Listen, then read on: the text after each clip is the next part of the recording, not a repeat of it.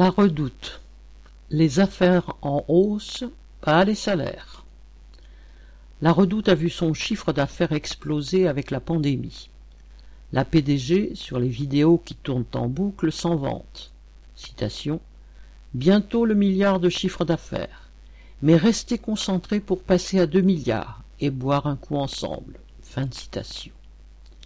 Mais les retombées pour les travailleurs, entre guillemets héros du quotidien, applaudis par les cadres par écran interposé, ne sont ni sonnantes ni trébuchantes.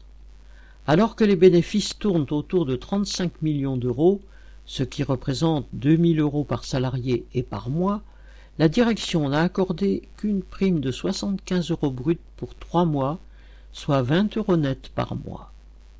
À Quai 30, l'usine d'expédition des colis, l'augmentation de la charge devrait entraîner les embauches correspondantes. Mais les travailleurs se rendent compte que c'est bien à leur dépens que la redoute fait son beurre.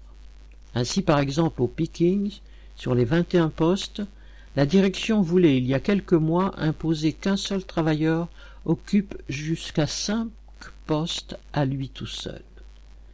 Aujourd'hui, comme la charge est très élevée et qu'il n'y a pas assez de CDI, la direction a recours à beaucoup de travailleurs intérimaires qui sont la variable d'ajustement. Ainsi, un jour où une panne de machine a stoppé l'usine, les chefs ont envoyé tous les intérimaires une heure avant la fin de poste. Par contre, pour les deux équipes de week-end, pour faire des économies, la direction mise quasi exclusivement sur les travailleurs embauchés. Alors qu'il a été imposé qu'une rotation ait lieu aux postes les plus pénibles, les chefs voudraient obliger les travailleurs à s'y retrouver affectés trois jours d'affilée. Samedi 15 mai, le mécontentement est monté. Un débrayage spontané d'une vingtaine de travailleuses s'est organisé. Alors que les chefs affirmaient C'est dans votre contrat, elles ont rétorqué Ce n'est pas dans notre contrat de nous mettre la santé en l'air. Il y a assez de chômeurs dehors. Il a fallu cela pour calmer les chefs et les obliger à répartir autrement le travail et à appeler des intérimaires. Au dehors, il y a trop de chômeurs, et au dedans, il y a trop de travail.